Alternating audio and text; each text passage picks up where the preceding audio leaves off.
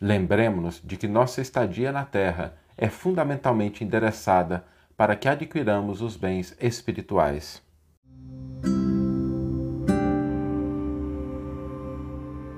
Você está ouvindo o podcast O Evangelho por Emmanuel, um podcast dedicado à interpretação e ao estudo da Boa Nova de Jesus através da contribuição do benfeitor Emmanuel.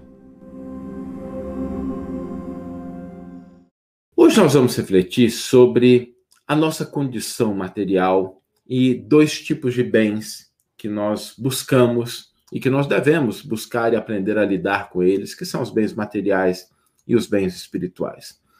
Nós não podemos esquecer que a nossa condição material, ela demanda previdência, ela demanda cuidado com os bens materiais, demanda a gente buscar adquiri-los na medida do que nós necessitamos.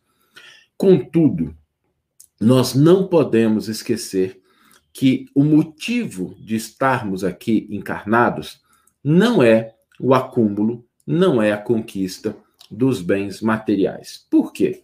Porque os bens materiais são recursos, são meios através dos quais a gente pode sim angariar bens espirituais, mas eles não são essenciais para isso. E muitas vezes, quando a gente está lidando com os bens materiais, nós caímos nos equívocos dos excessos. Quando a gente fala em excesso, nós estamos falando em desperdícios, nós estamos falando em coisas que não estão em movimento, coisas que não estão sendo úteis para nós ou para alguém. E quando a gente começa a acumular isso de maneira desordenada, a gente começa a cair em equívocos, porque às vezes esse, esse acúmulo ele começa a tomar muita nossa atenção, e a nossa energia, e a gente esquece daquilo que é mais importante, que são os bens espirituais. Esses sim, patrimônios do espírito imortal, do que nós somos em essência, aquilo que todas as religiões apregoam da mesma forma, somos espíritos imortais, não estamos destinados exclusivamente a uma vida material. Quando a gente vai lidando com recurso material, portanto, é importante a gente se lembrar de três coisas para que a gente possa lidar com eles da maneira adequada. Primeira coisa, eles devem ser o resultado do esforço e de adicionar valor ao mundo. Esse aspecto é muito importante, porque muitas pessoas acreditam que os recursos materiais eles podem ser adquiridos à custa de jeitinho, à custa de manobras escusas, à custa de elementos que não são os mais adequados. Isso pode ser verdade durante um certo tempo, mas isso não perdura. A gente precisa sempre lembrar disso. Toda vez que a gente estiver falando em recursos materiais, é justo que nós os busquemos, nada de errado com isso, mas eles precisam ser o resultado da gente agregar valor ao mundo. A maneira certa de buscar, então, esses recursos é agregando valor ao mundo, que eles sejam o resultado daquilo que nós estamos adicionando de valor ao ambiente, à sociedade, aquilo, aquele contexto no qual a gente está inserido.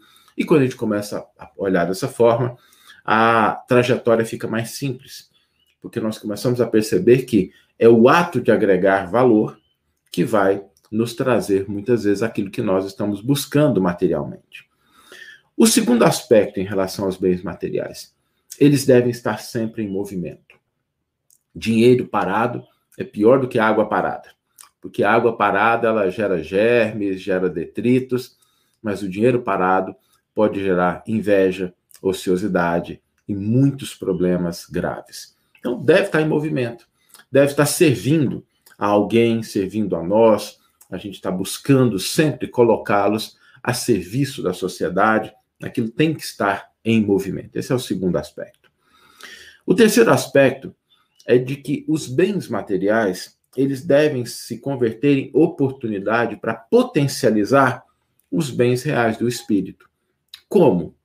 Convertendo-se em educação, convertendo-se em aquisição de virtudes, convertendo-se no bem ao semelhante, no desenvolvimento, no progresso, no aperfeiçoamento, na caridade legítima. Todas as vezes que a gente consegue converter os bens materiais nesses elementos, nós estamos dando destino adequado a cada um deles. Portanto, lidar com os bens materiais exige esses três aspectos: primeiro, devem representar o resultado do esforço e do adicionamento de valor ao mundo, devem estar sempre em movimento, a gente não deve deixar nada parado, mesmo as pequenas coisas, né? às vezes uma roupa parada, às vezes um alimento parado, estraga, junta traça.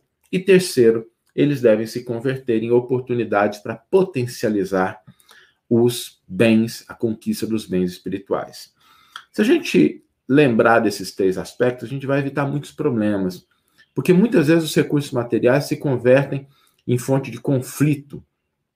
Eu já presenciei isso várias vezes na minha vida, né, lido com isso e já vi famílias sendo destroçadas quando a matriarca ou patriarca desencarnam e deixa alguma coisa ali e os irmãos acabam né, entrando numa situação de conflito.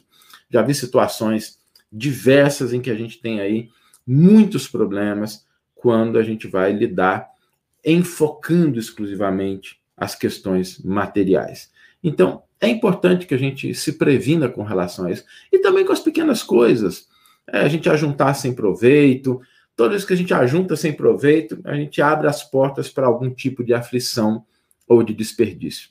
É por essa razão que o Evangelho tem uma frase, nós vamos ler daqui a pouquinho, muito incisiva e direta, de que adianta o homem ganhar o mundo inteiro e sua alma sofrer perda. Por isso, o Evangelho nos convida a enfatizar, a dar mais prioridade às conquistas espirituais. E quando a gente fala de conquista espiritual, para que isso não fique vago, o que, que são conquistas espirituais? São virtudes que a gente adquire, é educação, desenvolvimento, conhecimento e ação no bem. Esses três elementos.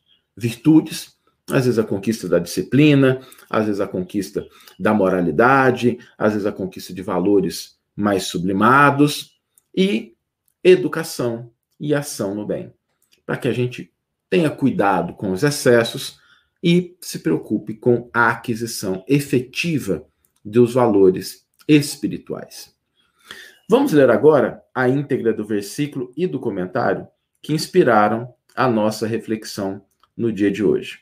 O versículo está no Evangelho de Marcos, capítulo 8, versículo 36.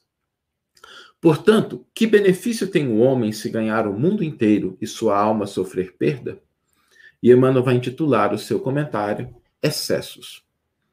Enquanto a criatura permanece no corpo terrestre, é natural se preocupe com o problema da própria manutenção. Vigilância não exclui previdência. Mas não podemos olvidar que o apego ao supérfluo será sempre introdução à loucura. Tudo aquilo que o homem ajunta abusivamente no campo exterior é motivo para aflição ou inutilidade.